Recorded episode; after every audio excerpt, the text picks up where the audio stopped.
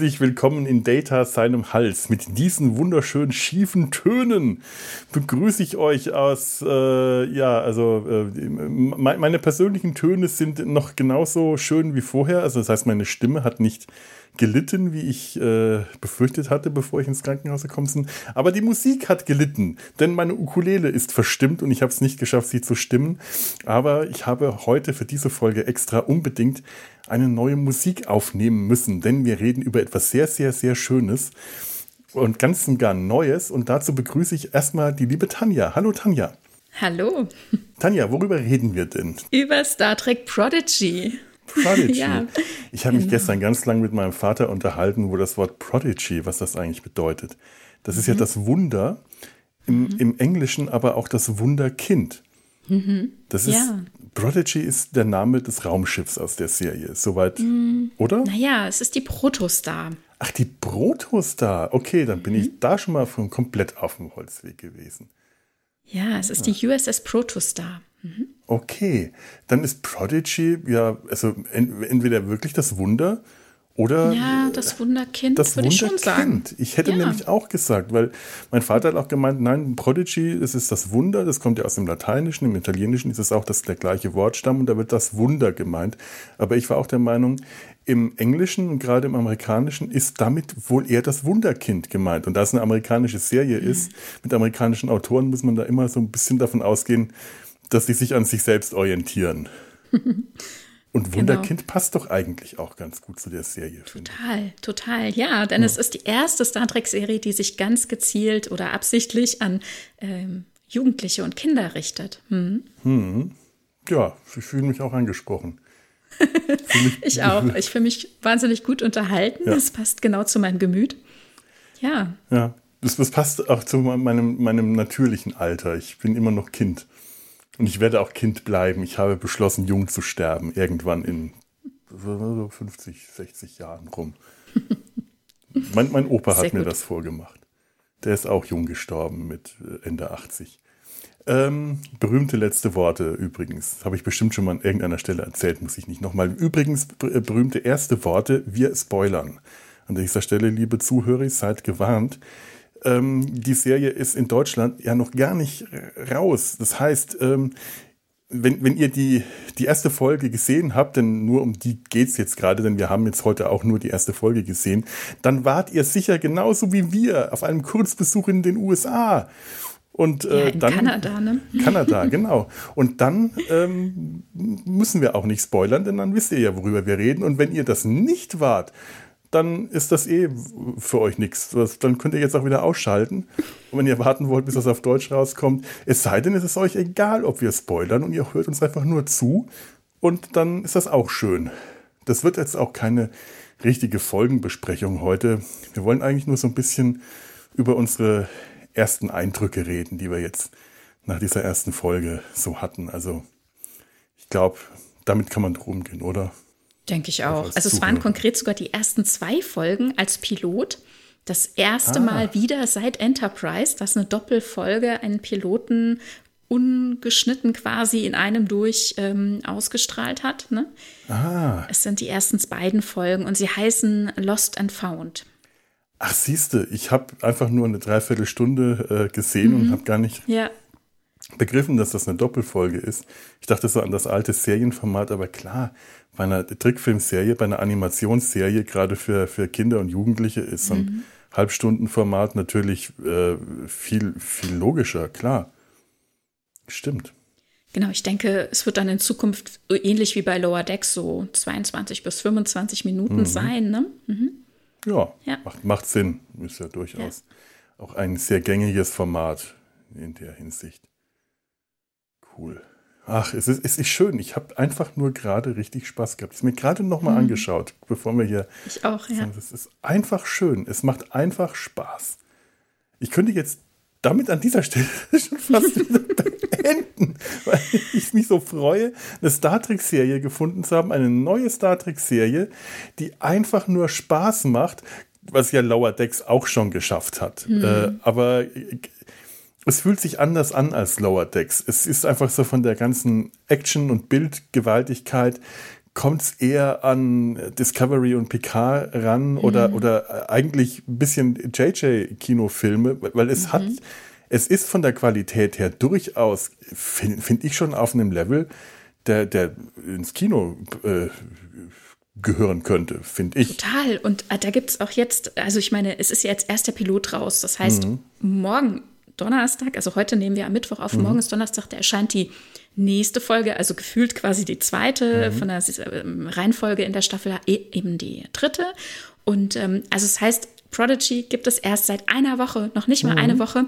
Und schon gibt es viele Gerüchte, wie es weitergeht. Also Staffel 2 ist auf jeden Fall bestätigt und äh, in der Mache. Ach, schön. Und es gibt das größte Gerücht schon, es könnte ja ein Kinofilm anschließen oder irgendwie in äh, Mache sein. Also, oder, ne, also ja. das ist jetzt das neueste Gerücht.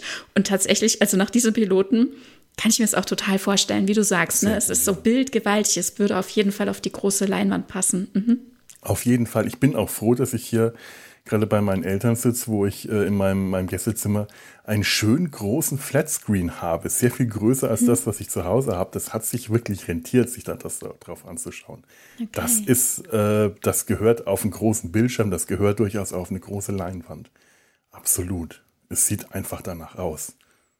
ja. ja also es ist, ist eine Augenweide, ne? Also so viele Bilder, man könnte meinen, man, egal wann immer du, du Pause drückst, es ist eigentlich äh, ein, ein, wunderschönes Bild, das man sich an die Wand hängen könnte oder als Screensaver nutzen. Das, das sind so, so schöne Bilder. Es ist, äh, es ist die, die, die, Anmutung des Films ist nicht Realität darzustellen, mhm. sondern ähm, Kunst plastisch wirken zu lassen. Mhm gemalte Bilder, denn die, die, die Texturen der Figuren, die sehen zum Teil richtig gemalt aus.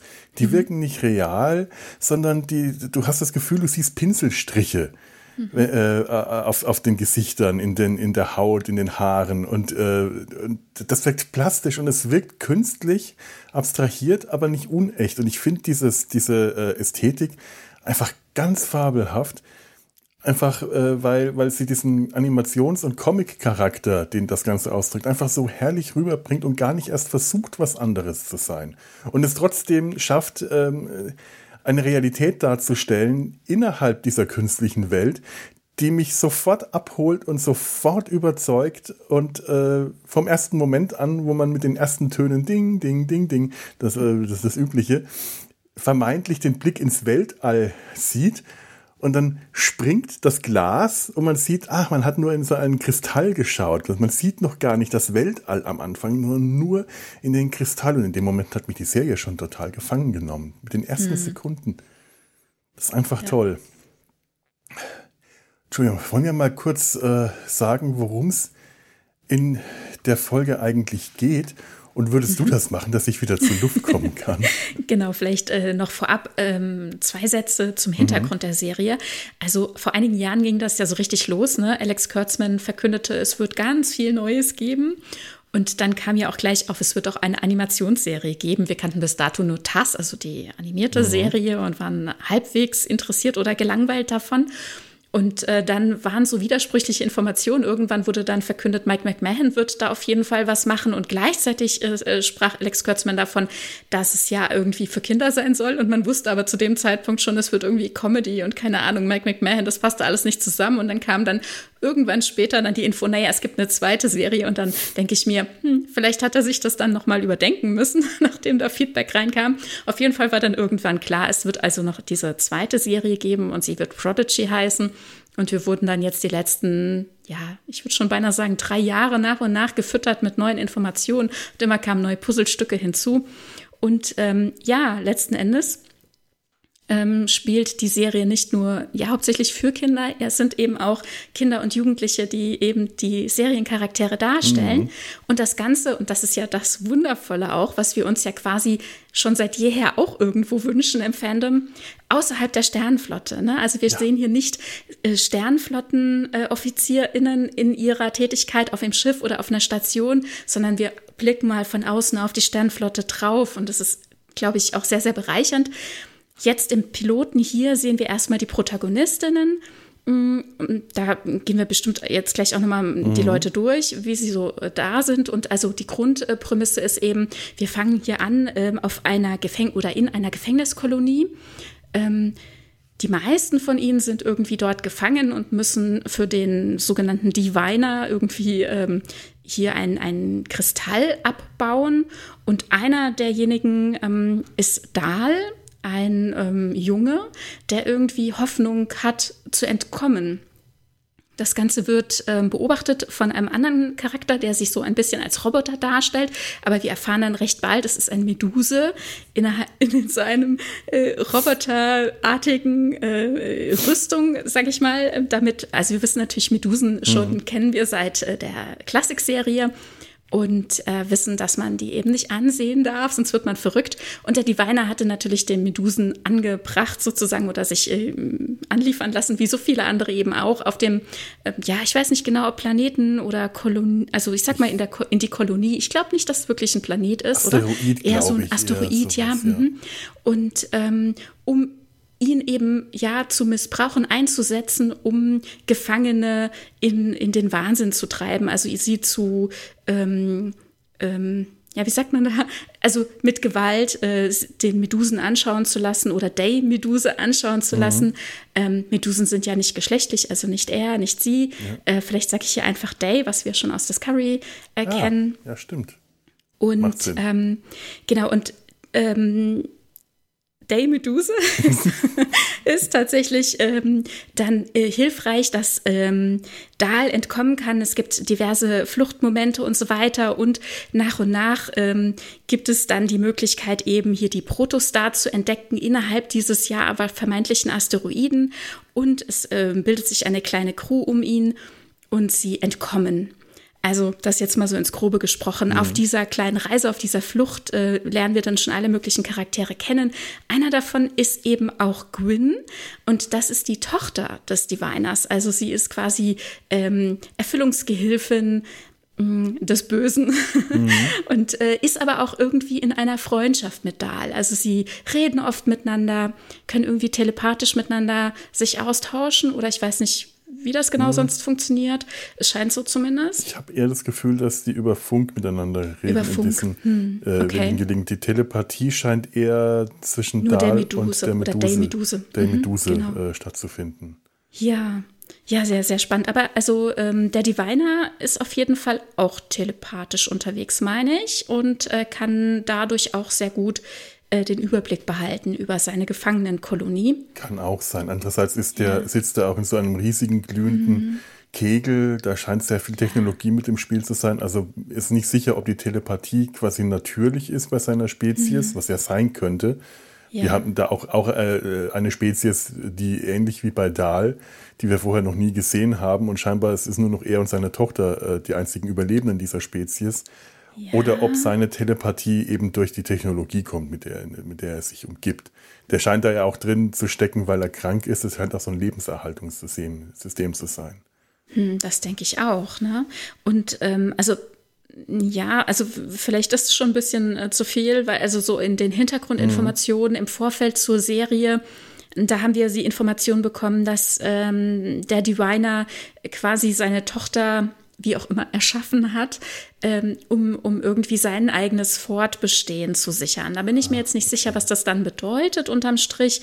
Aber er scheint auf jeden Fall ja schon irgendwie äh, kränklich oder sehr alt, verwundet oder was auch immer zu sein, denn er ist tatsächlich, das hat mich sehr ein bisschen an, an so Darth Vader-mäßige äh, äh, wieder, also wie sagt man, ähm, ähm, lebensverlängernde ja, Maßnahmen erinnert. Er ist in so einer Flüssigkeit aufbewahrt tatsächlich.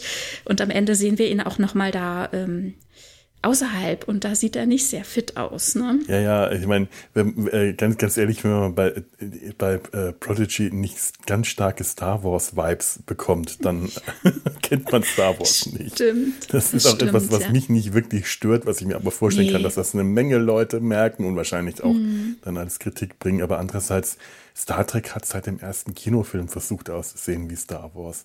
Es ist mhm. einfach nur Tradition. Das stimmt. Also ähm, vor allem dann, wenn wir Quinn da in Action sehen, mhm. quasi, sie kommt eine große Treppe runter, hat selbst eine Kapuze und so einen langen Umhang um. Und ähm, der andere Erfüllungsgehilfe, nenne ich jetzt ihn einfach mal vom Diviner, das ist Dreadnought. Das ist so ein, ähm, also der ist programmiert, so eine, eine, ja, eine Maschine, ein was auch immer, Bösewicht, ich würde der halt alles Roboter tut, um, einfach mal ganz ja, simpel behaupten, auch wenn der Begriff wahrscheinlich falsch von mir verwendet mhm. wird, aber. Ja, der alles so. irgendwie tut, was notwendig ist. Er würde auch gegen Gwynde vorgehen. Ne? Das ja. macht er auch ganz klar, ja. Und wir sehen hier ähm, also am Anfang finde ich ganz spannend, äh, eben so innerhalb ähm, dieser Gefangenenkolonie eben Dahl agieren, wie flapsig und wie ähm, motiviert er ist, einfach zum Beispiel eben seine Pläne zu schmieden, wie er entkommen kann. Er hat ja mehrere Ansätze, die immer wieder äh, mhm. scheitern. Ne? Und da nimmt er viel auf sich und kann auch viel einstecken, fand ich ganz erstaunlich nicht. Einmal stürzt er aus ganz großer Höhe und tut sich kaum was, ne? Und die anderen dort auch haben auch Schutzanzüge an und er braucht den auch nicht. Ich ne? habe mich das auch gefragt. Ist das jetzt mhm. einfach nur eine Designentscheidung, damit mhm. man ihn sieht, damit man sein Gesicht ja. sieht? Äh, was ja auch bei den anderen Hauptcharakteren der Fall ist. Die tragen ja auch alle keine mhm. Schutzrüstung. Oder will, will man uns, äh, und, und ist die Art, dass der aus großer Höhe runterstürzt und unten einfach auf dem Felsen aufprallt und sich dabei aber nicht sämtliche Knochen bricht, sondern sich einfach nur ein bisschen wehtut, mhm. ist, äh, ist das jetzt äh, Trickfilmlogik? Mhm. So äh, aller, ähm, ja, äh, wo ist mir das zuletzt äh, vorgekommen, wo es eigentlich nicht gepasst hat, bei, äh, beim Hobbit. Die Zwerge, die in diese mhm. ähm, Orkhöhle runterstürzen und auch alle scheinbar aus Gummi sind. Mhm. Ähm, oder wird uns, soll uns da gezeigt werden, dass Dahl tatsächlich etwas Besonderes ist, dass der äh, sehr, sehr viel robuster ist, als seine zierliche Figur ähm, hm. das vermuten lässt. Es gibt noch so ein paar andere Momente, wo ich mir denke, das könnte der eigentlich nicht über, so ohne weiteres überstanden haben. Hm. Wenn der auf der Hülle des Raumschiffs ist, während das Raumschiff gerade fliegt und ja. er sich da halten kann. Sie fliegen durch einen riesigen Wasserfall durch. Der wird von den Wassermassen nicht nur nicht zerquetscht, er wird noch nicht mal von der Hülle gewischt. Der bleibt ja. einfach da. Das ist eigentlich nicht möglich. Aber andererseits mhm. äh, ist es auch äh, wahrscheinlich einfach jetzt zu viel reingelesen. Und das ist einfach Trickfilmlogik, die da. Ja, naja, also auf jeden Fall ist er was Besonderes. Also ähm, Day Meduse wiederholt das auch immer wieder, denn er ist der Einzige in dieser ganzen Kolonie, äh, der Hoffnung hat, Hoffnung entkommen zu können, der irgendwie Hoffnung hat. Also selbst ähm, hier ähm, der Medusa heißt Zero. Äh, Zero, genau. Ja. Und ähm, also Zero sagt, äh, selbst auch mal Hoffnung gehabt zu haben, aber die wohl auch verloren zu haben, während, äh, also mhm. bei dieser Instrumentalisierung. Da sehen wir nämlich so eine äh, Reminiszenz, äh, wo ein Lurianer, also die Spezies, die wir äh, von Morn kennen. Morn! also eben auch ein Gefangener dort ähm, ja ja äh, genötigt wurde, äh, Zero anzugucken und dann eben ja dem Wahnsinn verfallen mhm. ist. Überhaupt interessant. Und das Setting wird ja dann ähm, auch bald geklärt, dass wir uns hier im Delta-Quadranten befinden, was wir natürlich auf den Hintergrundinformationen vorab schon wussten. Aber auch hier du, innerhalb ich, dieser ich hatte ersten. absolut keine Ahnung. Ich hatte absolut okay, aber vollkommen Moment, wo, bin ich da reingegangen. In dem Moment, wo Gwyn äh, mit äh, Dragnok diese Treppe runterkommt, also da bekommt man wirklich Star Wars Vibes, ne? Und dann ja, geht die Tür so auf, diese große Treppe und die haben diese Umhänge an und dann sieht man da einen Kazon. Natürlich. In dem Moment ja? war es mir auch ziemlich klar, wo wir jetzt gerade und, sind. Und ich meine, Gwyn sagt dann, ähm, oder er sagt dann, na, ich glaube Quinn, weil sie ist nämlich, äh, das ist das Interessante auch noch, sie ist die Dolmetscherin in diesem Setting, in diesem Szenario, während äh, Dragnox selbst auch quasi programmiert ist oder programmiert sein könnte, diese Geschäfte zu machen. Mhm. Denn das, was dort abgebaut wird, wird dieser Kristall, dieses äh, wie heißt es, Chimerion oder wie? Ich weiß nicht. Also ich, ich dachte im ersten Moment, oh, die Lithiumkristalle, aber das ist es wohl nicht. Oder sie nennen es nur anders und wir, uns wird es noch nicht so enthüllt. Aber ich sind die Lithiumkristalle nicht. nicht blau leuchtend? Die sind hier so rot, äh, äh gelb äh, leuchtend. Ja, so, so gelb-orange. Gelb-orange. Mhm. Beinahe luminifizierend, ne? So. Ja, also die Lithiumkristalle wurden hier nicht immer schon mal unterschiedlich dargestellt. Kann ich weiß auch sein, es nicht. Ja. Naja, hm. also ähm, die sind irgendwie toll wertvoll, die werden da abgebaut und das scheint so quasi die Geschichte für alle zu sein. Das ist das, was wir da tun. Ähm, und dieses ähm, Rohmaterial oder irgendwie in Blöcke gepackt oder wie auch immer, das kriegt dieser Kazon verkauft mhm. äh, gegen neue ArbeiterInnen. Und jetzt schleppt er da nur so einen kleinen Wurm an und das ist dann, wie sich rausstellt, wenn die Kapuze gelüftet wird, eine Kaitianerin, also ein kleines Mädchen auch noch, eine kleine Katze.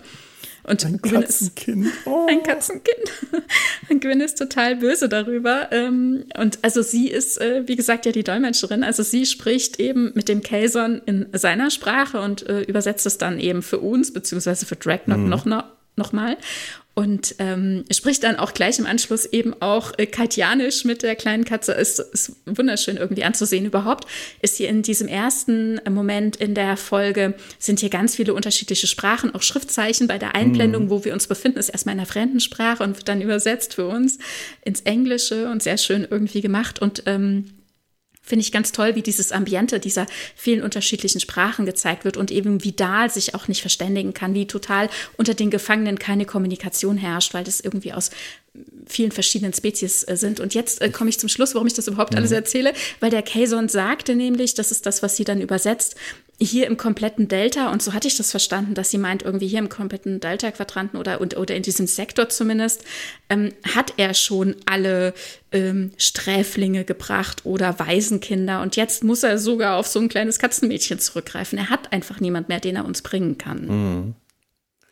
Was ich, ja, ähm, ich meine, der scheint dann der Delta-Quadrant auf einmal sehr viel kleiner geworden zu sein. Oder der naja, Käse ist einfach, kommt einfach nicht so ja, viel ja. rum, wie man das gewohnt war. Die kamen ja doch ganz schön weit herum, dafür, naja, dass die eigentlich in diesem, in diesem Sektor. Ne? Es erscheint wirklich übertrieben zu sagen, dass es mhm. Delta-Quadrant ist. Dann meinte sie das wahrscheinlich auch nicht so. Mhm. Wahrscheinlich. Aber interessant finde ich ähm, so, äh, wie so, äh, ähm, ähm, ähm, ähm äh, Einführungen. Äh, äh, mhm.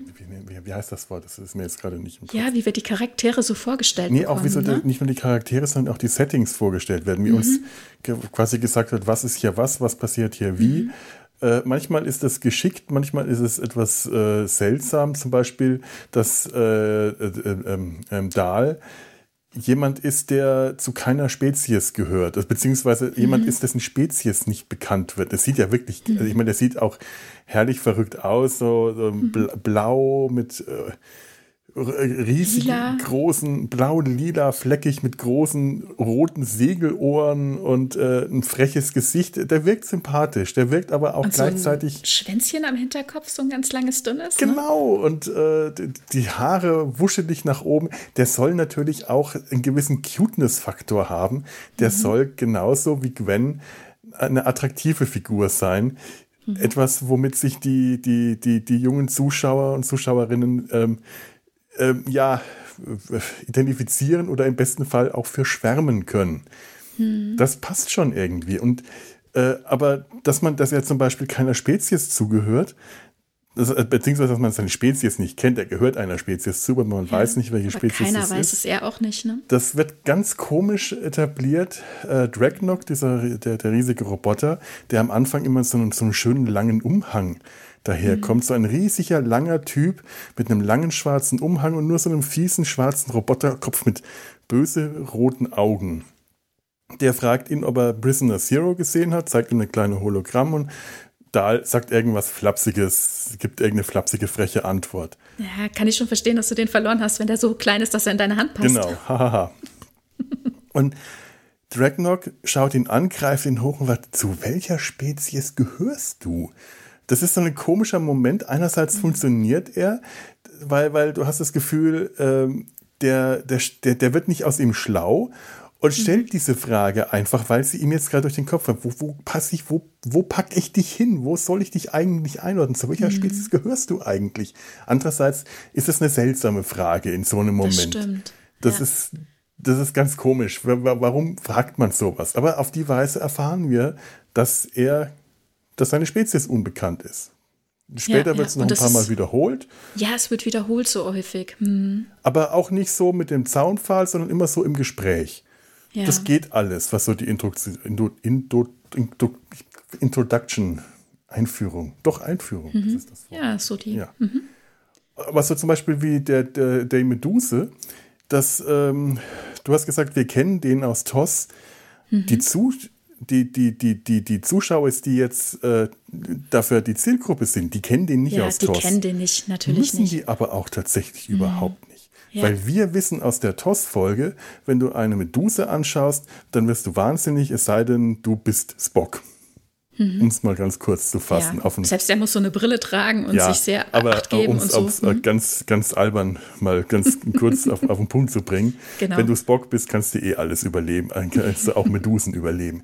Musst du aber nicht wissen, weil das ja. durch diese kleine Erklärung und durch diese Rückblende und die Szene mit dem, wie heißt der Morn? Äh, mit dem Lurianer? Mit dem mhm. Lurianer auch einfach schön erklärt wird. In ganz hm. kurzen, wenigen Momenten musst du nicht viel mehr erfahren als das, was du siehst. Das reicht, um diese Figur schon mal grundlegend zu verstehen. Und dann siehst du hm.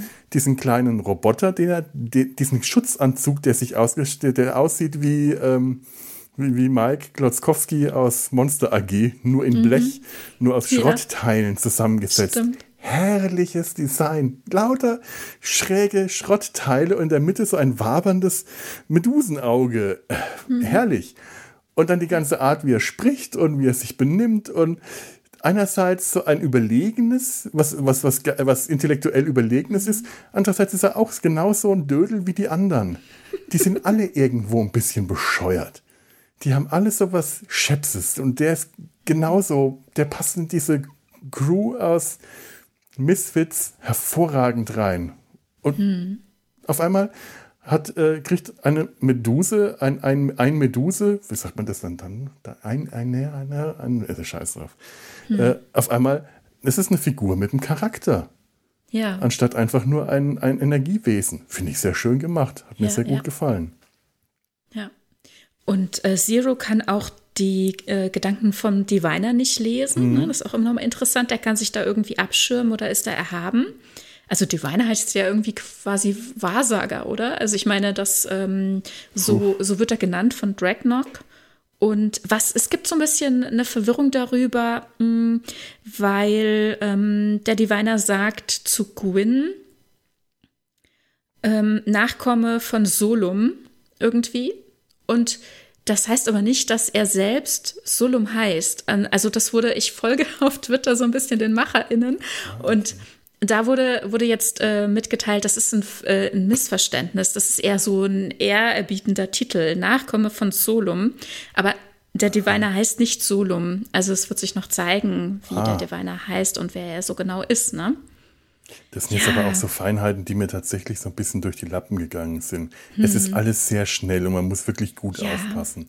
Ich würde es ja zum Beispiel gerne den äh, Kindern meiner Schwester zeigen. Die sind jetzt gerade im richtigen Alter und obwohl die natürlich Englisch an der Schule haben und beide auch, glaube ich, ganz gut sind, habe ich kann mir arg. vorstellen, das ist noch einfach zu schnell, um das ja. äh, in dem Alter auf Englisch zu schauen, selbst mit, äh, mit englischen Untertiteln und so. Es ist mhm. einfach alles noch sehr hektisch. Ich habe es mir gestern Abend mit meinem Vater zusammen angeschaut, der eigentlich auch gut Englisch versteht. Der hat irgendwann einfach aufgegeben. Er hat gesagt, er schaut sich jetzt hm. nur noch die Bilder an. Er kommt da nicht. Oh Mann. Okay.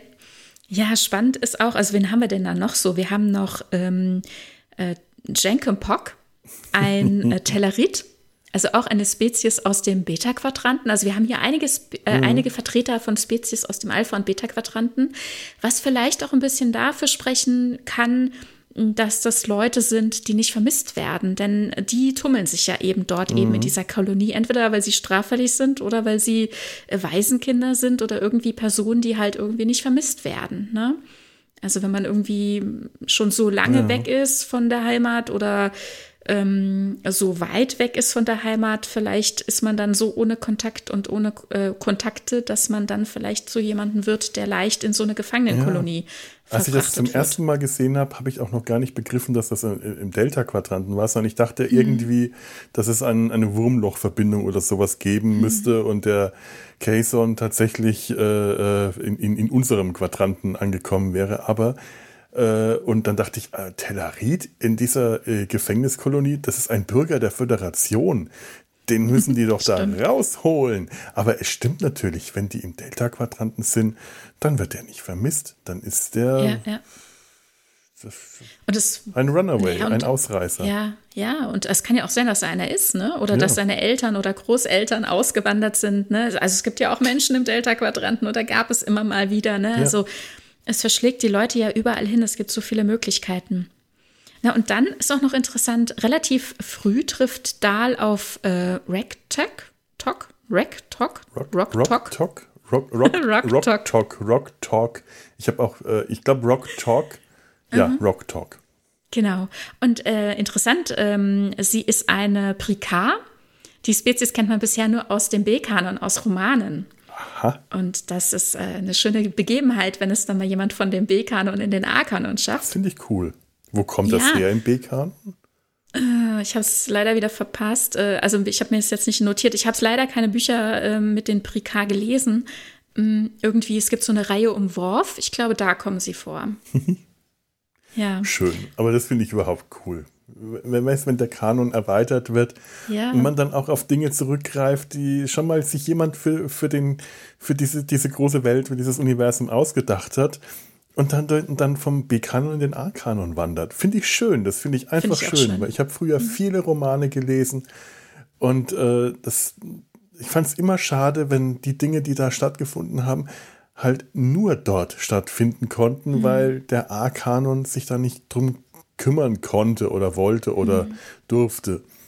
Ja, ja. Und dann finde ich das einfach schön. Das freut Das finde ich sowieso zurzeit eine ganz schöne Begebenheit. Also die Ära momentan, also seit Discovery, gibt es viele Einstreuungen vom B-Kanon in den A-Kanon. Mhm. Oder das, also Bücher oder Spiele, dass die MacherInnen sich damit auseinandersetzen, was es da gibt und überlegen, was sie irgendwie vielleicht einbinden können oder wollen.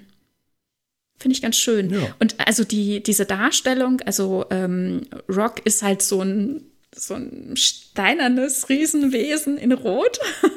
Herrlich.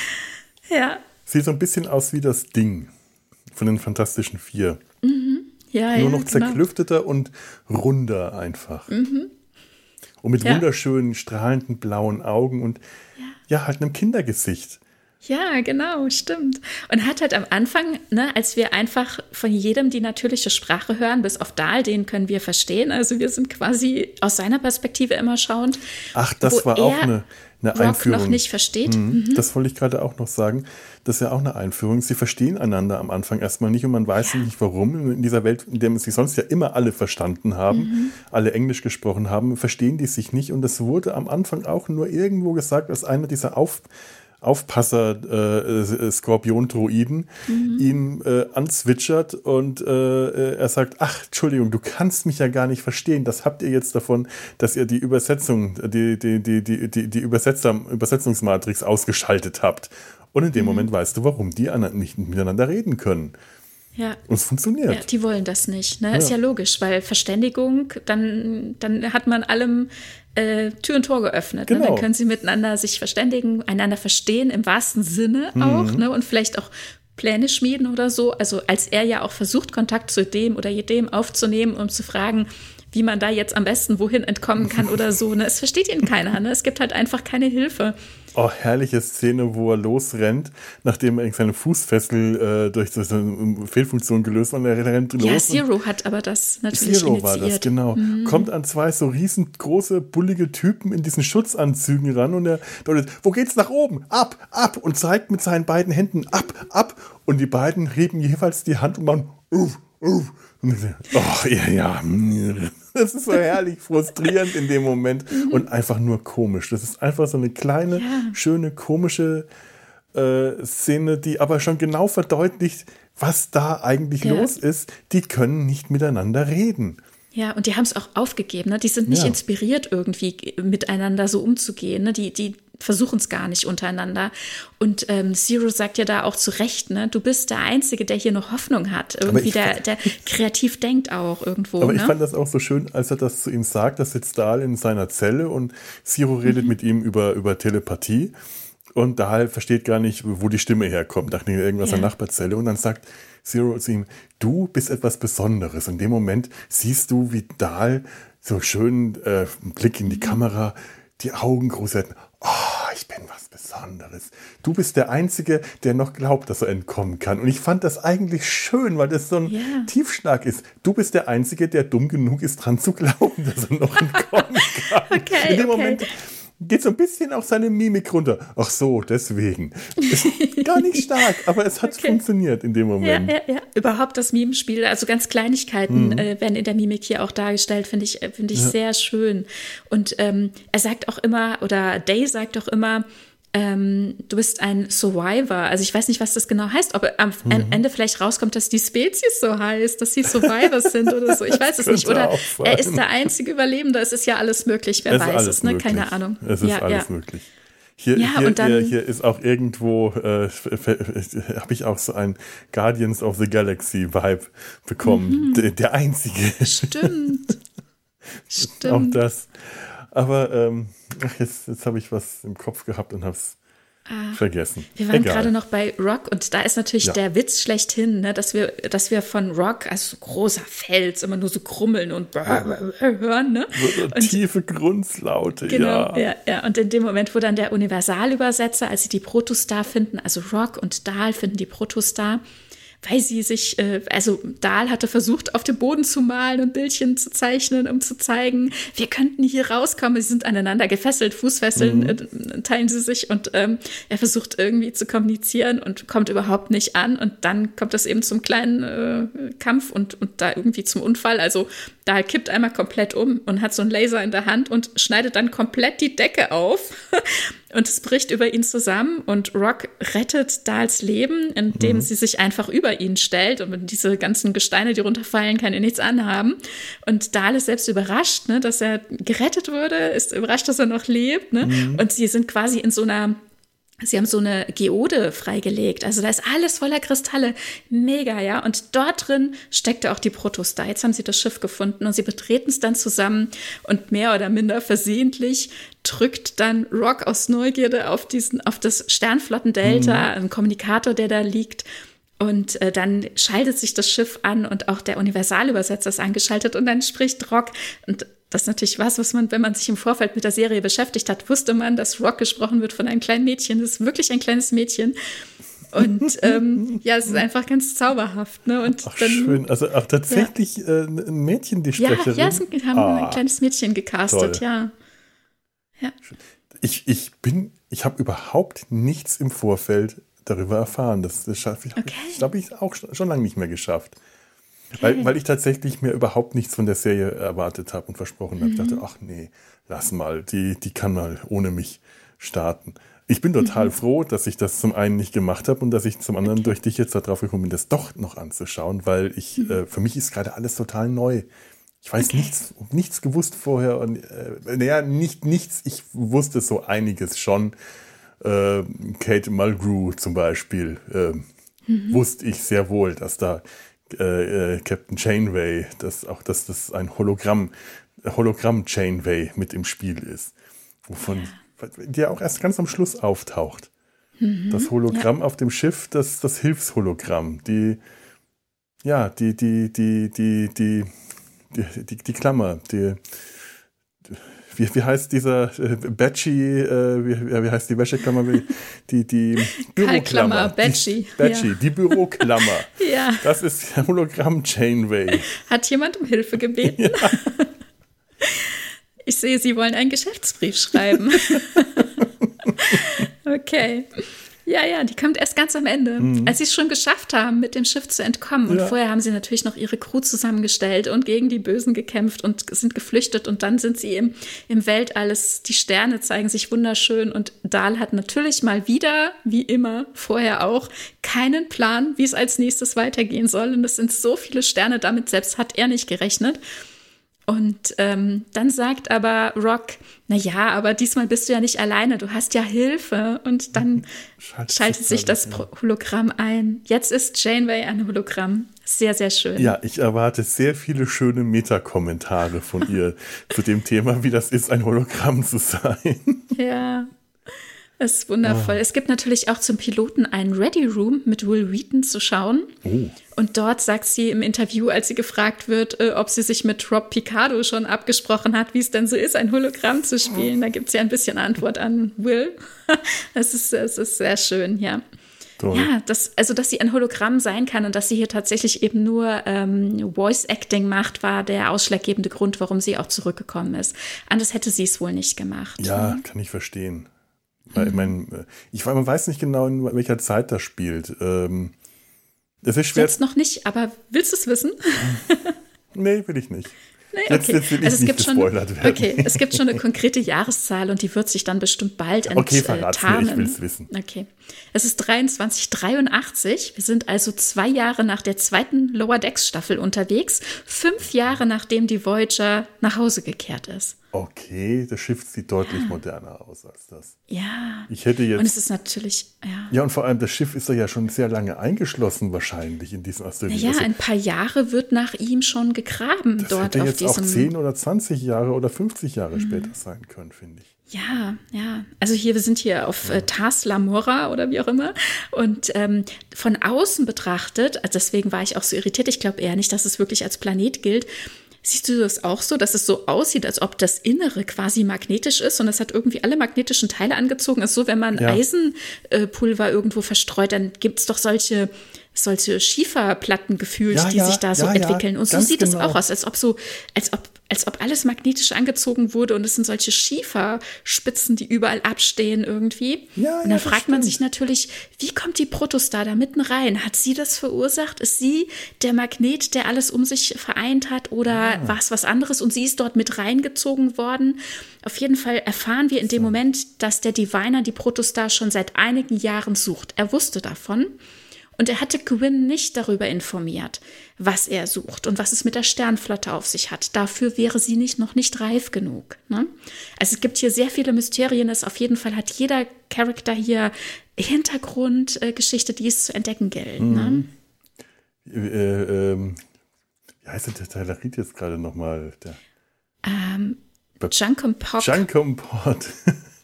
Pock irgendwie. Ich glaube, wir können abgekürzt Pock sagen. Ich weiß nicht, ob der so eine große Hintergrundgeschichte hat, aber er ist eher so der, der Comic Relief, obwohl ich kann mir auch vorstellen, dass sie dem auch eine Hintergrundgeschichte geben. Ja, der ist schon also wie witzig. kommt er dahin? Der und er hat auch hm? seine, seine rechte Hand ist irgendwie auch, ähm, also er hat keine richtige Hand mehr, er hat irgendwie so ein so ein Cyborg-Implantat. Ja. Mhm. Das ist ein Cyborg, würde ich an der Stelle sagen. Ja.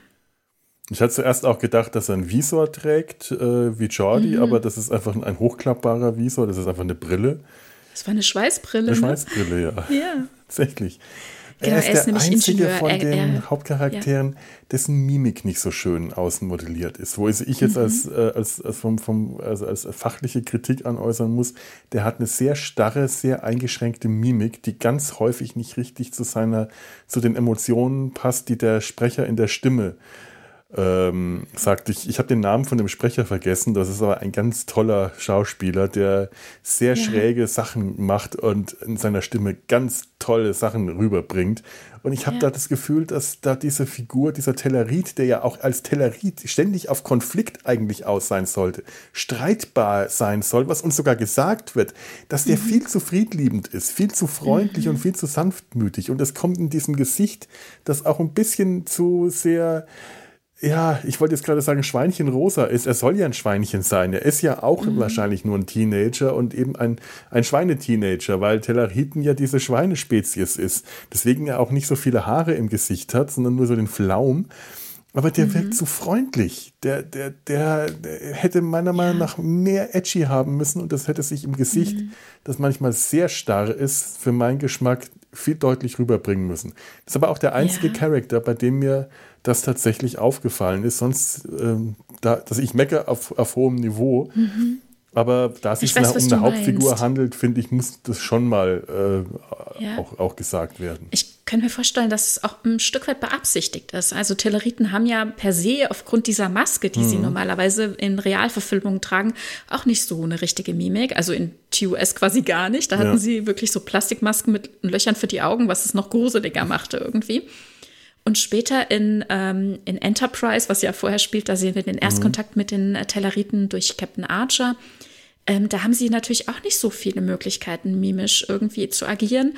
Und ich könnte mir vorstellen, dass er auch halt ähm, nicht so gruselig aussehen soll, weil es ist ja eine Zielgruppe für Kinder und Jugendliche ja. gedachte Serie. Und ähm, dass, dass das so ein Kompromiss ist, ne? Lieber eher ein bisschen freundlicher, aber weniger Mimik irgendwie.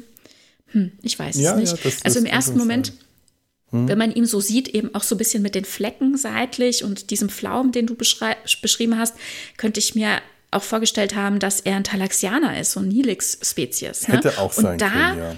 würde diese, diese Art ne, und wie er so aussieht mit seiner Mimik und alles, da hätte das noch ein bisschen besser reingepasst. Also er könnte ja auch vielleicht ähm, unterschiedliche Eltern haben. Ne? Das würde ja auch gepasst haben. Ich bin mal gespannt, das wie sie es uns erzählen wollen. Das wäre auch möglich, weil wir sind ja. da im Delta-Quadranten und das mhm. kann durchaus sein. Warum nicht? Ja. ja. ja. Also warum immer so klare Schubladen, ne? Aber das wäre vielleicht ein bisschen zu komplex, dann wieder irgendwie, vielleicht würde man denken, das ist zu kompliziert, das zu erzählen. Ich weiß es ja, nicht. Aber er ist auf jeden Fall der, ja. Der Ingenieur quasi. Ne? Er ist begabt in technischen Dingen, er schraubt am Schiff rum und er hat das Schiff startklar mhm. gemacht. Er ist der Zwerg in der Gruppe. Er ist der, ja, äh, wenn, wenn das eine Tolkien-Gruppe wäre, dann wäre er der Zwerg der ja, mit ja, Hammer stimmt. und ha der Handwerker, mhm. der, der hat auch so einen Hammer, an, der seine Hand ja. kann er zu einem Hammer formen. Telleriten sind sowieso die Zwerge. Wenn, wenn Vulkanier mhm. die Elfen sind, dann sind Telleriten mhm. die Zwerge. Schon immer gewesen, einfach durch die äh, knarzige, knorrige Bärtigkeit und diese untersetzte Streitlustigkeit, die sie aus, mhm. äh, ausdrücken. Der passt stimmt. da schon rein. Total, ja.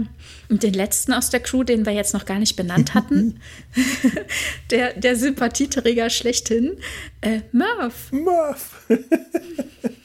ich habe mir schon überlegt, ob das ein Schlumpf ist, dem die Mütze und das S abhanden gekommen sind. und dass dann nur noch die glibbrige Substanz seiner Schlumpfigkeit übrig geblieben ist. Das ist so ein glibbrig, ein, ein, ein, äh, wie, wie nennt das äh, äh Kompott? Ein, ein Spuckebeutel. Äh, Back of Spits. Das ist auch wirklich nur so ein, so ein Glibberklumpen, so ein amorphes, mhm. blaues, blau, türkis, violettes, äh, etwas mit großen, dunklen Glubschaugen, einem riesigen Maul und äh, der Einzige, der nicht sprechen kann, obwohl ihn äh, Rock auf Schiff bringt, weil sie sich unbedingt versteht. Ah, guck mal, was ich gefunden habe. Da hat sie mich dann unglaublich an Tandy äh, aus Lower Decks mhm, erinnert. Mhm, und ja. ich wollte wissen, wie, wie der sagt, bestimmt ganz viele tolle, spannende Dinge. und dann zwitschert und zirpt dieses Ding einfach nur. Und sie meint einfach, ah ja, wahrscheinlich ist er viel zu intelligent für den Übersetzer. Genau. Genau. Oh. Er ist so wundervoll. Ja, in dieser Woche, die wir ihn jetzt äh, kennen und also die wir ihn in der Folge gesehen mhm. haben, hat er das Internet infiziert. Jeder hat sich gemurft in seinen Profilbildern und so weiter. Ja, wundervoll. Du, du, auch, wenn ich das noch, äh, wenn ich das ja. richtig weiß. Ja, du auch. Bist auch gemurft. Genau. Murph ja, Murph ist, ist toll, einfach äh, eine Erscheinung. Also wie du gesagt hast, ne, dieses, äh, diese hellen, schönen, strahlenden Farben, eine gewisse Transparenz, so ein mhm. Glibber irgendwie, so ein gelatartiges Schneckenwesen irgendwie.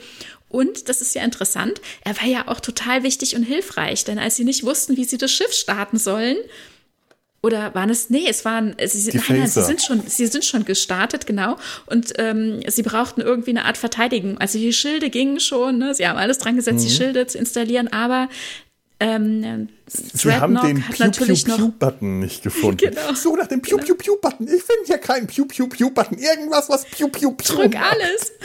genau, haben wir Torpedos? Ich habe keine Ahnung. Und Murph setzt sich einmal komplett auf das LKs, also auf die Bedienfläche mhm. und tut irgendwas. Wir, wir, wissen nicht was. Und wir wissen auch nicht, ob es gezielt und absichtlich war, aber so erscheint es zumindest.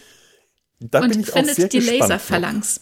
Ja. Ich bin noch sehr gespannt, was sie daraus machen. Ob mhm. das wirklich äh, einfach nur ein, ein, ein Tier ist oder eine mhm. Intelligenz, in der, in der mehr, hinter der mehr steckt, als es auf den ersten Anblick, auf den ersten Moment äh, den Anschein hat. Ja, also das eine würde das andere nicht ausschließen, ne? Tier- und Intelligenz, ja. Und ähm, vielleicht ist es auch tatsächlich einfach eben, äh, diese Sprache ist noch nicht im System. Also, ne, wir haben ja schon öfters erlebt, dass, dass es eine Weile gedauert hat, bis der Universalübersetzer so mhm. weit war. Wer weiß, vielleicht kommt da noch was. Vielleicht auch nie. Es ist halt auch einfach, ähm, ja, vielleicht so als Sidekick angelegt, Murph, aber es ist einfach zauberhaft, ihn zu sehen. Ja, das stimmt. Übrigens ist mir das heute schon wieder, und das ist mir beim ersten Mal schon aufgefallen, Sie haben das Kätzchen zurückgelassen. Ja, ich, ich dachte auch, oh, wie schlimm. Wieso oh. das Kätzchen denn nicht mit? Ja, nee, es hat sich nicht ergeben. Sie mussten flüchten und sie haben Gwyn, die Tochter des mhm. Diviners, als Geisel mitgenommen. Also sie sympathisiert zwar mit Dahl, aber sie konnte aber halt auch nicht aus ihrer Haut. Nicht, nee, so ja. weit geht es nicht, ja. Und dann wurde sie entführt und ist auf dem Captainstuhl gefesselt und musste deswegen mitkommen.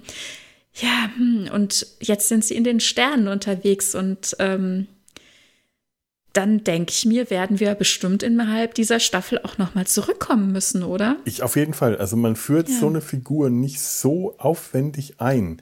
Diese kleine mhm. Katze, die erinnert mich übrigens an Dot aus Miss Fishers Murder Mysteries. Mhm, ja. Ich, ich habe gestern wieder die allererste Folge gesehen, in der Dot, Dottie, das, das, das, äh, die, die Assistentin und am Anfang noch Hausmädchen, Angst vor dem Telefon hat. Und äh, wie die kleine Katze Angst hat äh, mhm. vor, der, vor diesen Schriftzeichen, die da dieses Holo, äh, äh Hologrammprojektor zeichnet und sich dann an, an, an Gwen äh, klammert. Mein Gott, das ist wie Dot, aber wirklich wie Dottie. Das ist äh, das sieht ja auch wirklich ähnlich. So ein bisschen dieses Pummelige vom Gesicht her. Ich dachte, die müssen sie irgendwie da, daher haben. Das, das, das, spricht die Schauspieler, die dann irgendwann. Und ich bin mir ziemlich sicher, mit der Figur haben sie noch was vor. Vielleicht mhm. ist sie ja auch, auch überhaupt kein Kind. Wer weiß, vielleicht steckt da noch mehr drin, obwohl das glaube ich nicht. Nee, ich glaube das nicht. Nee, die ist ein Kind. Aber irgendwas haben sie mit der noch ganz groß vor.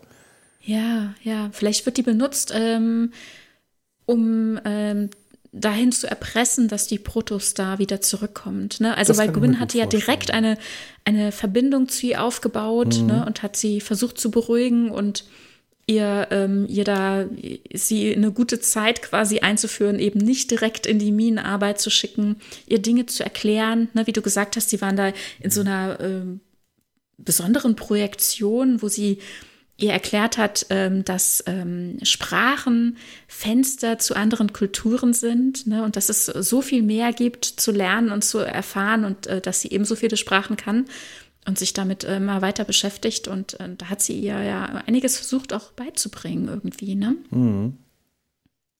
Ja. Ja.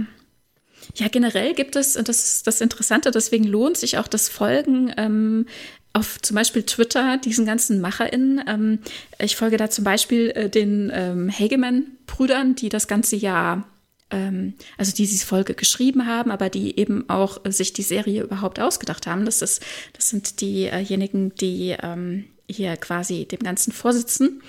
Und ähm, auch ähm, Drehbuchautor und Produzent Aaron äh, Woltke, ich glaube, ich habe ihn richtig ausgesprochen, äh, und die äh, tweeten auch immer mal jetzt natürlich ähnlich wie bei Lower Decks das auch war, so ein bisschen, ein bisschen Hintergrund oder stellen was richtig, wenn sie merken, es kommt was irgendwie komisch im Fandom an, wie zum Beispiel der Name des Diviners und so. Und äh, da fand ich ganz interessant, die Registrierungsnummer der Protostar ist zum Beispiel an dem Geburtsdatum von äh, Woltke angelehnt.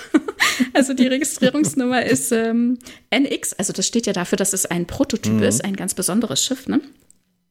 67884 und 884, das kommt aus seinem Geburtsdatum. Er ist am 8. August 84 geboren.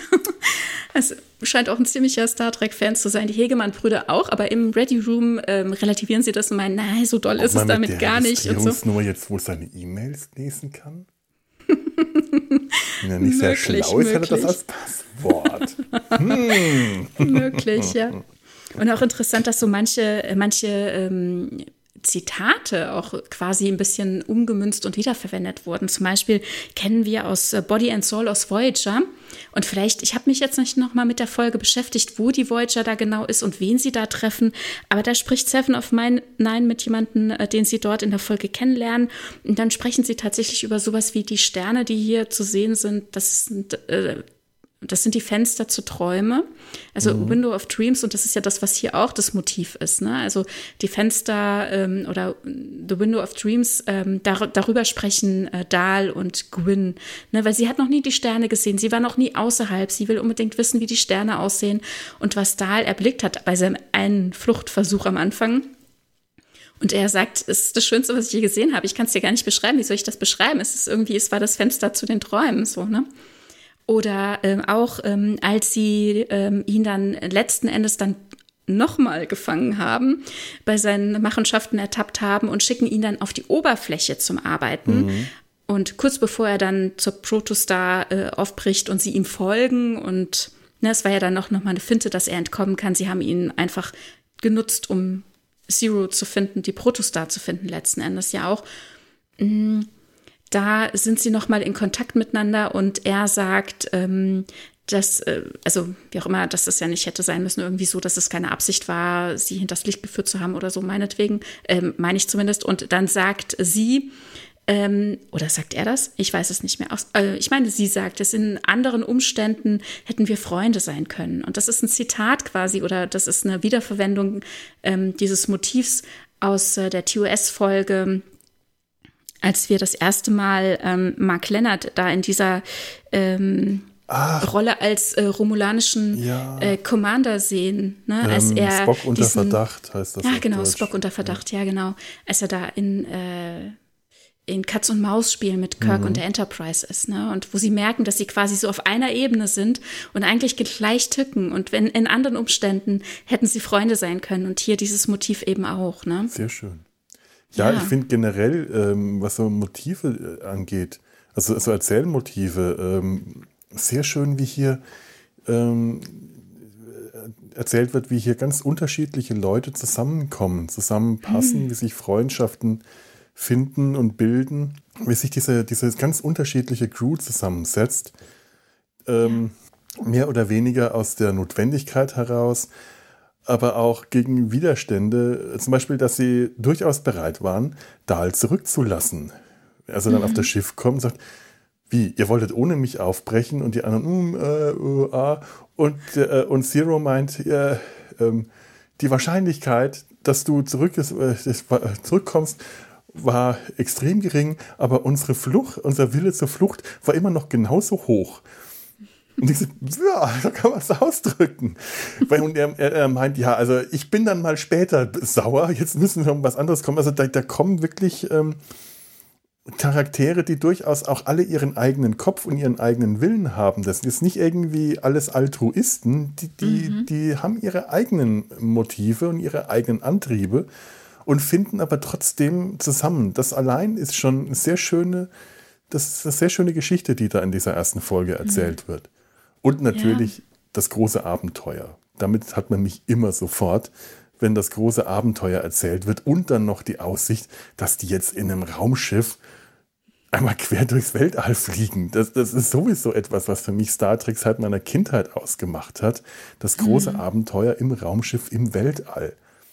Ja. Allein damit hat mich die Serie jetzt schon äh, eingefangen, weil sie etwas macht, was ähm, was, was, was Lower Decks auch macht, aber was die anderen beiden neuen Serien eben nicht gemacht haben. Nicht so gemacht haben, dass es mir gefallen hat. Discovery mhm. hat es zwar gemacht, aber ich hatte dann irgendwann keinen Spaß mehr daran. Und hier hoffe ich, dass mir der Spaß erhalten bleibt, dass mhm. sie diese Linie, die sie jetzt fahren, dieses, es ist für, für Kinder, es ist eine Serie für Kinder, es ist für, für Jugendliche. Wir müssen das jetzt anders gestalten. Wir können das nicht so ernst gestalten, diese Serie. Nicht so düster, nicht so, viel, nicht so brutal, nicht so hart. Mit viel mehr Humor, viel mehr Spaß. Und ich glaube, das tut dem Ganzen so gut, dass die sagen, wir machen eine Serie für Kinder, da muss jetzt Spaß rein, dass auch mir als Erwachsener es sehr viel mehr Spaß machen wird, diese Serie zu sehen. Wenn die das beibehalten, dann ähm, dann, dann werde ich gar nicht anders können, als Fan zu sein. Selbst wenn sie am Schluss dumme Drehbücher schreiben, aber ich werde den Spaß haben, das anzuschauen. Wenn, wenn das, das bleibt, was diese Folge verspricht, ähm, kann, kann nicht mehr so viel äh, äh, passieren, was das richtig falsch machen kann. Behaupte ich jetzt hm. mal. Ich, ich, ich lege jetzt die Latte ganz, ganz hoch damit. Sehr hoch. Die kann ganz tief fallen dann. Aber ich hoffe einfach, dass sie das nicht tut. Ja, ja, also ich finde es ich find's auch total klasse. Ich bin sehr begeistert einfach. Ich finde, sie machen alles richtig gerade ja. und ähm, es gibt so viel Potenzial, wie es weitergehen kann. Ich freue mich sehr. Auf jeden Fall finde ich es super spannend, äh, was sie hier schon so transportiert haben. Ne? Also mhm. eben diese, ich sag mal, vielleicht so im weitesten Sinne diese erste Folge, dieses Motiv von Verständigung, Verstehen, ja. Verständnis haben versus Vorurteile ja auch. Also Dahl hatte ja auch immer wieder Vorurteile, also zum Beispiel gegenüber Rock. Ne, in dem Moment, mhm. wo der Universalübersetzer angeht und man hat dann plötzlich dieses, diese Mädchenstimme, ne, finde ich einfach ein so tolles Motiv. Der Universalübersetzer ist immer wieder äh, für Überraschungen gut und hier wird es so eingesetzt, finde ich ganz, ganz, ganz spannend. Und ähm, also was, was für Vorurteile da sind. Also weil Dahl dann eben sagt, oh, das wisst überhaupt nicht, wer ich dachte, irgendwie so. Und ich glaube, das ist genau das, was eben was der Diviner da überhaupt ähm, erschaffen hat, ne? dieses, dieses große Unverständnis untereinander äh, zu hegen und pflegen. Ja, dass das alles in seine Karte spielt, äh, in mhm. seine Karten spielt. Und ähm, hier geht es äh, um Verständigung, um, um Verstehen, um Miteinander finden, ne? um das Finden von Miteinander und ähm, ja, letzten Endes um Selbstbestimmung und Freiheit. Ne? Und für Quinn wird es halt auch noch ein ganz großes Abenteuer sein, ne? ihre Freiheit anzuerkennen und Selbstbestimmung zu finden. Also im Grunde war sie nie mit ihrem Vater einverstanden, aber sie hat halt gemacht, was er gesagt hat, weil irgendwann wird es schon logisch sein und irgendwann wird es Sinn ergeben. Ne? Irgendwann wird diese Bestimmung eintreten, von der er sprach und dann muss sie entscheiden, ob sie dahinter steht, ob sie da mitmachen will oder nicht. Also sie war ja schon mal überrascht, dass er wusste, dass es die Protos da gibt, dass er das Schiff gesucht hat, dass das das Motiv war für diese ganze Suche überhaupt, warum sie dieses Material überhaupt abgebaut haben. Und ähm, ja, dann wird das so ihr Redemption-Arc werden. ähm, ja, sehr spannend. Ja, ich bin da auch sehr gespannt, wie das weitergeht. Also gerade, äh, ich meine, gerade diese Vater-Tochter-Thematik, da mhm. kann man richtig viel Drama ra rausholen. Also es ist, es ist eigentlich alles, alles da. Es ist Comedy da, es ist Drama da, das Potenzial ist für alles da. Es ist großes Abenteuer. Mhm. Es kann auch richtig es kann sogar noch richtig düster werden. Das, äh, auch, das, mhm. auch dafür ist Potenzial genug da, denn gefährlich ist es ja auch. Du hast ja. auch richtig gefährliche Charaktere wie, wie Dragnock, mhm. der ähm, am Anfang so ein bisschen eine Kritik an dieser, wie die Figur eingeführt wird, kriegt man schon zu schnell mit, wie gefährlich er sein kann. Äh, gut, er hat schon mal diesen fiesen Kopf mit den roten Augen, das sieht gefährlich aus, aber dadurch, dass er direkt Dahl bedroht mit so einer, äh, seiner großen Metallklaue, ja. wo die Strahlen rauskommen, wird zu schnell klar gemacht, dass der gefährlich ist. Wenn mhm. er nämlich mit Gwen interagiert, dann wirkt er eigentlich wie der eher gütige Berater, der etwas über ihr steht, etwas mhm. sich für etwas schlauer hält, aber nicht gefährlich wirkt. Er ist sehr sanft, er hat eine sehr sanfte Stimme und er wirkt auch tatsächlich überzeugend sanft. Der hat diese, diese, diese lange, diese Art, wie er da steht, dieser lange Mantel, diese, diese vorgebeugte mhm. Oberkörper, und erst in dem Moment, wo er dann später mit Dahl auf der Hülle des Schiffs kämpft, wo er seinen Mantel abwirft und drunter ja. halt so richtig der fiese Kampfroboter zu, zum Vorschein kommt, ja. da merkst du, wie gefährlich der eigentlich ist. Und das wäre besser gewesen, wenn sie diesen Anfang nicht gebracht hätten, wo man, wenn man erst an dieser Stelle erkennt, der okay. ist wirklich gefährlich. Da, okay. da. Auf der Hülle, auf der ja. Hülle dachte ich so an Dr. Octavius, ne? Also ja, diese, diese, ganzen Beine und wow. krass. Ja, naja, also ich fand es nicht schlecht, dass man vorher schon gesehen hat, äh, wie ernst er es auch nimmt, ne? wie bereit er ist, alles zu tun, um, sein Herr, um seinem Herrn zu dienen. Ne? Ja, mhm. mir war es nur einfach eine Spur zu bald schon. Eine Spur zu mhm. weit. Das ist diese, diese Klaue mit den ja. Energiestrahlen, mit der er Dahl direkt gleich ganz am Anfang bedroht.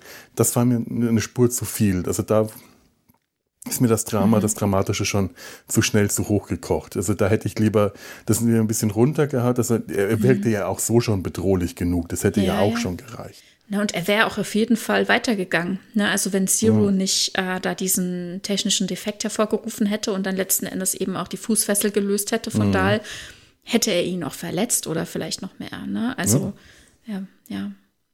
Wow. Ja, spannend. Spannend, spannend. Und den, den, den Abspann, den kriegen wir am Schluss dieser Doppelfolge. Oh ja, genau. Den, den, den, die Credits, den, das, den Titel.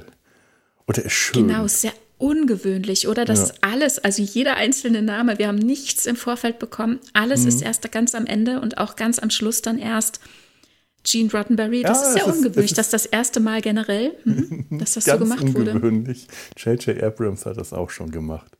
Ich weiß okay. nicht, bei welchem Kinofilm das war, äh, ob das äh, Beyond oder Into Darkness war oder vielleicht sogar tatsächlich der erste, da war das auch schon so, dass man mhm. den Titel und die, das alles erst in den Credits äh, gesehen und gehört hat und auch die Musik erst gesehen und gehört. Ich weiß, du magst die Filme nicht so, aber tatsächlich erinnert. naja, es kommt drauf an, welcher. ich, ich habe auch tatsächlich sehr, sehr J.J. Abrams Vibes. Ich, ich, hab, ich benutze dieses Wort jetzt einfach heute, weil mhm. es ist einfach, es ist da. Wenn man es nicht benutzt, dann wird es schlecht. Ich habe sehr viele Vibes bekommen, auch von den J.J. Abrams Star Trek-Filmen, die ich persönlich ja sehr mag. Nicht auf eine inhaltliche Art und Weise, weil über den Inhalt kann man sich lange und breit streiten und ich verstehe da alle Kritikpunkte, sondern einfach, weil diese Filme auf eine ganz ähnliche Art und Weise das große Abenteuer für mich äh, ähm, verkörpern und den Spaß am großen Abenteuer. Die Action, die in den, ähm, in den neuen Kinofilmen ist, die ist nie so düster und hart und brutal, selbst wenn sie das tatsächlich ist, wie in vielen der neuen Serien, also wie, wie, wie in mhm. Discovery oder Picard. Und hier mhm ganz ähnlich, nur noch mal sehr viel, sehr viel harmloser. Ähm, genau diese Art von Spaß am, am, äh, am Abenteuer, diese Art von Spaß an der Action, am Timing, an dem Tempo, an allem, das hat mich sehr an die Filme erinnert und auch tatsächlich die Musik. Die ist mhm. ähm, ganz, ganz ähnlich wie die, die Musik aus den neuen Kinofilmen. Und das ist ich bin etwas. Jetzt nicht sicher, ich glaube, da gibt es auch eine Parallele, ja. Ja, ein kurzer Einwurf hier, äh, ein, ein redaktioneller Einschub, äh, mache ich sonst nicht so oft, aber an dieser Stelle äh, bringe ich das nochmal schnell. Es gibt tatsächlich Parallelen ähm, zu, äh, zu, den neuen Kinofilmen und zwar in Form der äh, Komponistin ähm, Nami Melumat. Ich, ich habe keine Ahnung, ob ich den Namen richtig ausspreche. Das ist eine äh, junge Komponistin und Musikerin aus Israel. Äh, die tatsächlich ganz stark zusammengearbeitet hat, hier für den Soundtrack von äh, Prodigy. Ähm, die hat hier ganz stark mit Michael Giacchino zusammengearbeitet, niemand anderem als dem Komponisten der neuen Star Trek Kinofilme, der, des Soundtracks der neuen Star Trek Kinofilme. Also die Parallelen und äh, äh sind da. Das, das Feeling, das ich bekommen hatte, war nicht eingebildet, es war ein Gefühl.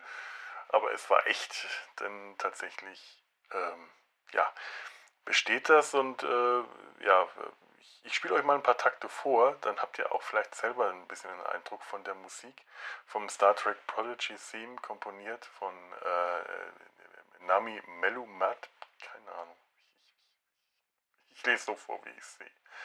Nami Melumat. Und äh, danach geht es dann auch wieder weiter in unserer normalen Besprechung, aber jetzt kriegt ihr erstmal einen Eindruck des, der eigentlichen Musik, damit ihr euch nicht einfach nur auf mein scheppiges Ukulelen- und Kazoo-Geschrammel verlassen müsst an der Stelle.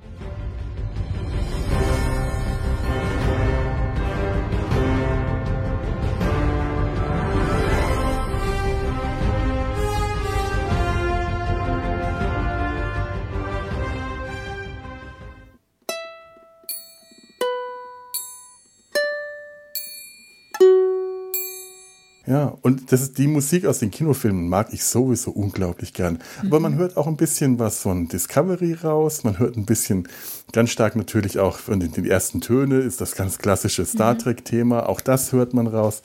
Ich finde, es ist einfach eine sehr, sehr schöne Musik, die Star Trek Abenteuer für mich rüberbringt. Und diese Titelsequenz ist einfach wunderschön. Man hat wieder Total. einerseits das klassische Raumschiff fliegt durchs mhm. Weltall so wie das bei Voyager eigentlich am schönsten gemacht mhm. wurde.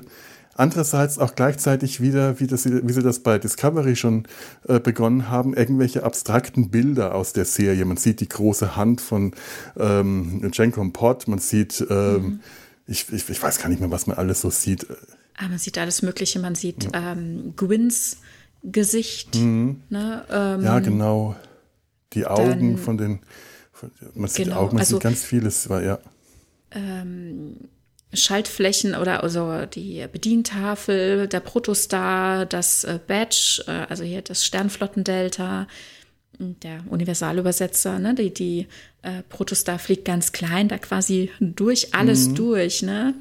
Und äh, Janeways Gesicht auch. Also wir sehen von, von fast jedem Charakter irgendwas in ganz groß, ja. Ach ja, Janeways Gesicht so als äh, mit so einem Hologrammgitter, war das das? Hm, ja, ja, ich meine ja, so, ja. Hm. Ja, und weißt du, das ist einfach klassisch, das ist Weltall, Raumschiff durchs Weltall, mhm. verbunden mit dieser sehr grafischen abstrakt, äh, abstrahierenden Darstellung. Sehr schöne, äh, das ist eigentlich für mich die ideale Form. Ich mag auch Lower Decks, aber das ist mir schon fast wieder zu sehr nur Weltraum fliegt von A nach B und wir zeigen Szenen, die das dem Schiff passieren können. Und hier geht das auf eine äh, Metaebene, aber eben nicht so weit weg. Man ist immer noch im Weltall. Man ist immer noch mhm. bei der ganz klassischen, ähm, so wie Star Trek von Anfang an eigentlich sein sollte. Raumschiff mhm. fliegt von links nach rechts durchs Bild und im Hintergrund hin und wieder mal am Planeten. Und das, ähm, das ist einfach schön. Das, äh, da, da, ja. Das habe ich mir jetzt äh, auch äh, dadurch, dass ich die Musik versucht habe, ähm, schief auf meiner äh, nicht zu stimmbaren alten Ukulele äh, nachzuspielen, habe ich mir dieses Outro, also diese, diese Endcredits, jetzt so oft angeschaut. Ich bin total verliebt. Hm. Absolut. Meinst du, es bleibt dabei, dass es Endcredits sind? Ha, weiß ich nicht. Möglich, hm. warum nicht? Also ich hätte nichts dagegen, aber ich würde mich auch freuen, ja. wenn das Anfangstitel wäre. Da, da, da habe ich, ich, jetzt überhaupt gespannt. keine Vorurteile. Hm. Ja, ja, sehr schön. Mich hat es auch ein bisschen erinnert an ähm, das Intro von Picard. Da mhm. sehen wir auch diese übergeordneten Momente äh, aus der Serie oder auch ein Stück weit aus dem Leben von Picard. Und dann ist es nicht ein Schiff, das eben das alles durchreißt, sondern es ist eben eine kleine Scherbe, die sich dann in sein Gesicht einfügt. Mhm, stimmt, ja, mhm. ja. Ja, das war auch schön. Aber mir hat das Raumschiff gefehlt. das Weltall. Ja. ja da, da kann ich nicht anders, da komme ich nicht aus meiner mhm. Haut. Ja. Ja. Ich glaube, wir sind, ja, sehr schön. Wir sind eigentlich schon auch. ganz gut durch. Ja. Viel länger habe ich auch gar nicht Luft zum Reden, merke ich gerade. Hm. Nur ganz kurz vielleicht zum Abschluss. Wir mhm. sehen am Ende auch äh, in diesem Outro die Protostar, wie sie so richtig durchstartet, wie hinten aus dem Schiff quasi eine dritte Warp-Gondel, so scheint es, ja. herauskommt und sie dann nochmal so richtig Gas gibt und abzischt. Stimmt, das, das, das faltet sich äh, so, so äh, ja. auseinander und neu zusammen, das ja, Schiff. Ja, ja. Stimmt, das ist mir auch aufgefallen. Das hat Module, das ist toll. Das, hm, das Schiff ist auch wirklich schön. Wunderschön. Das sieht ein bisschen aus wie eine Mischung aus einem Gartengerät und einem, einer Wanze. Nur eben in schön. Ah, ja, wunderbar. Ja, und, und dieses Heck, ne, dann ergibt das ja. natürlich nochmal doppelt Sinn, wenn da noch diese Gondel mit rauskommt. Und es muss ja auch irgendeinen besonderen Antrieb haben. Also das natürlich, das gilt es auch zu ergründen. Seit wann gibt es das Schiff dort? Ähm, das muss ja relativ bald ja. nach Janeways Heimkehr aufgebrochen sein oder vielleicht oh, ist eine Zeitreise involviert, wer weiß. Ich glaube aber nicht, das muss nicht unbedingt sein. Ne? Vielleicht ist es ein Prototyp, der vorher schon existierte, aber warum er im Delta-Quadranten gestrandet ist, ab, ob es eine Crew jemals gab oder was auch immer, das wird sich zeigen. Das, lauter Hologramme, das wäre auch, nicht, wär auch nicht uninteressant. Auf jeden Fall dürfen wir uns freuen auf eine spannende Staffel, um das alles zu enthüllen und auch schon diverse angekündigte Gaststars zu erleben. Willst du da schon was drüber oh, oh ja, hören? Oh ja, verrat's mir, sag mir. Oh ja, also wir erwarten Jason Alexander in einer Rolle, die uns jetzt noch nicht viel sagt, aber er spielt Num. Was? Wie? Also wir kennen ihn Num oder Nom. Ich weiß nicht genau, das oh, sagt Nom, mir jetzt Nom. noch nichts. Hm. Wer, wer ist Jason Alexander denn? Name ah, ein bekannter Schauspieler. Ähm, wenn du ein Bild von ihm sehen würdest, dann wüsstest du sofort. Er hat auch schon in, hat er nicht auch schon in ähm, Voyager mitgespielt, in dieser Denkfabrik-Folge? Ach, ähm, klar, Jason Alexander aus Seinfeld. Mhm, genau, ja. ja. Okay, na gut. Man kann, man, ähm, Spielte er, wie hieß denn diese Rolle in, in Voyager? Oh je, jetzt bin ich äh, unvorbereitet. Äh, ja, ja, Aber wir lassen hat, uns überraschen. Äh, in, dem, äh, in Voyager, das war dieser Think Tank, also diesen, diesen, diesen äh, Anführer dieser, dieser Vermutlich Gruppe. kommt in diese Rolle zurück. Ich weiß nicht, ich bin auch unvorbereitet. Nicht, ja. Ich habe es nicht nachgeguckt. Lassen wir uns überraschen. Aber wen wir auch noch sehen oder hören werden, zumindest, Robert Beltran als oh. Chakotay. Ja, vielleicht gibt es eine aufgezeichnete Nachricht, vielleicht gibt es von ihm auch noch ein Hologramm, vielleicht, wer weiß. Vielleicht ist am Schluss die ganze nicht, Mannschaft als Hologramm. ich glaube nicht wirklich, dass er als Hologramm auftritt, aber vielleicht gibt es irgendeine Langstreckenkommunikation oder eine aufgezeichnete Nachricht. Mhm.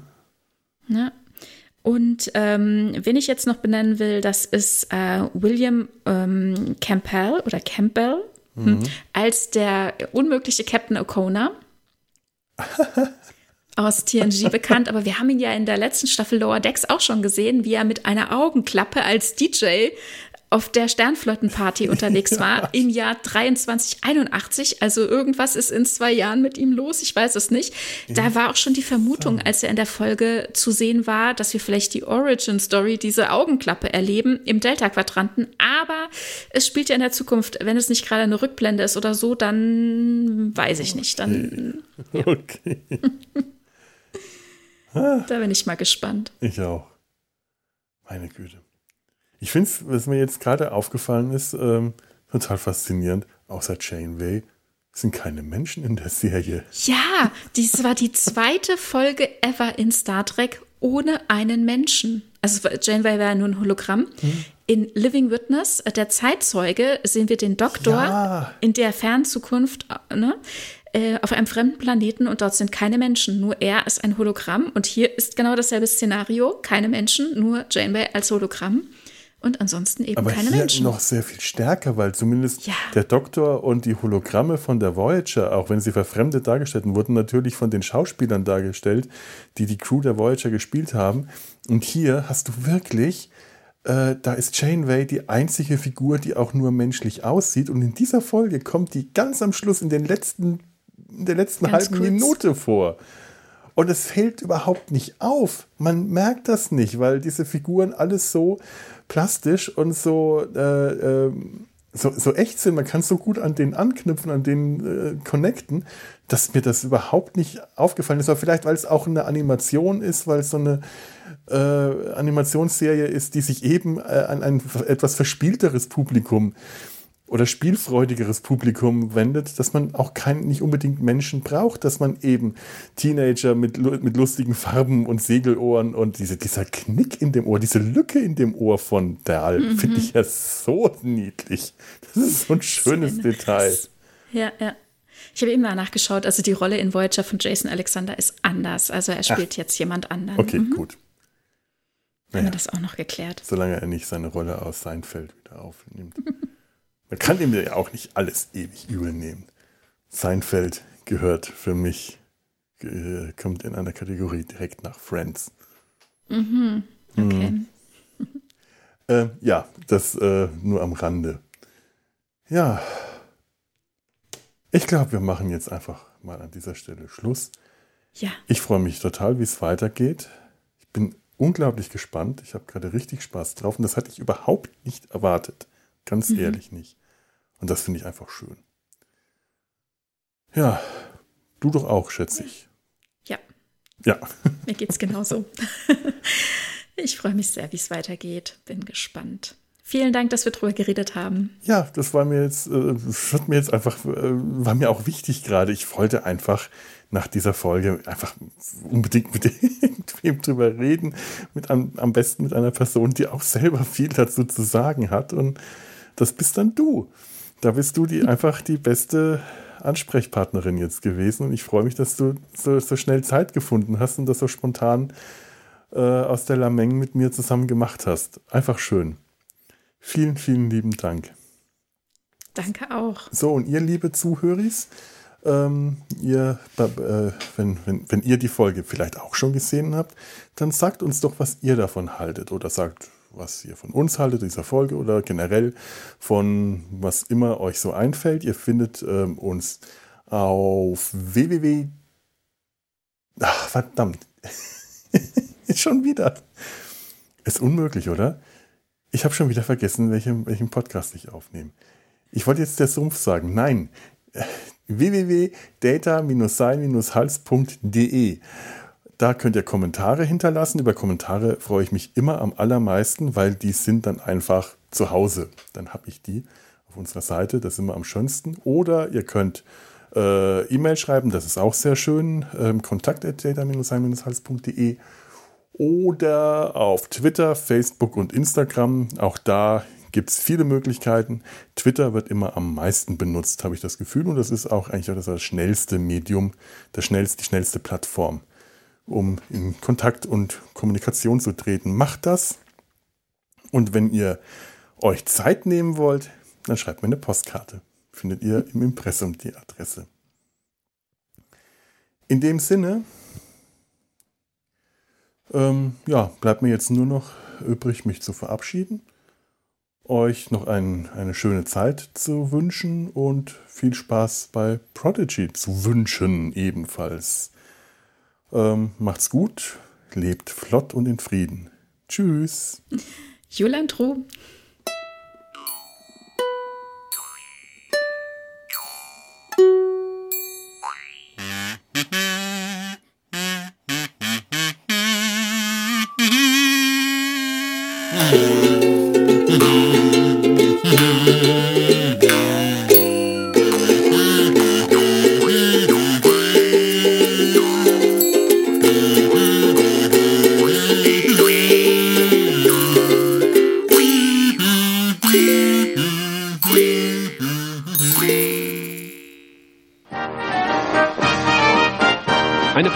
Des Podcast Imperiums.